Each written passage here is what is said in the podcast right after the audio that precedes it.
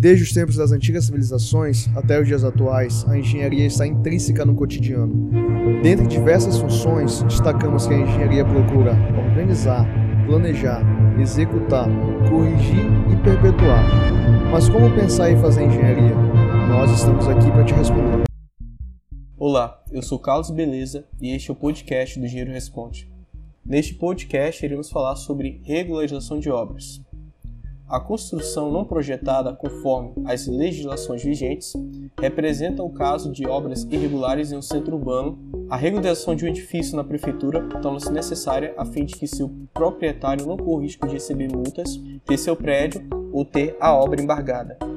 Atualmente, as prefeituras buscam estabelecer leis que simplifiquem o processo de regularização.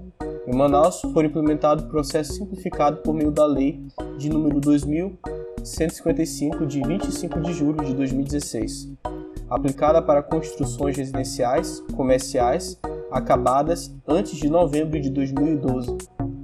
Um prédio é considerado acabado quando apresenta vedações, cobertura, instalações elétrica, hidráulica e sanitária. Em geral, para dar entrada num processo simplificado, é necessário apresentar os seguintes documentos: requerimento, escritura ou registro imobiliário, projeto de arquitetura simplificado, certidão negativa do IPTU, comprovante de pagamento da taxa de vistoria, ART ou RRT, e comprovante de abastecimento de água e energia elétrica à rede da concessionária.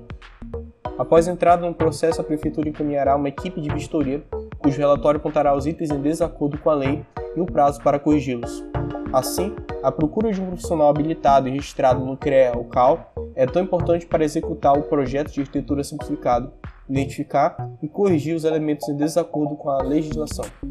No projeto de arquitetura simplificado estão inclusas as seguintes plantas: localização em escala de 1 para 500 ou compatível, implantação indicando os afastamentos e áreas permeáveis, cobertura, planta baixa dos pavimentos com indicações dos vãos de iluminação, ventilação e níveis, corte longitudinais e transversais, elevação da fachada principal, esquema geral de esgotamento sanitário, memorial descritivo de esgotamento sanitário.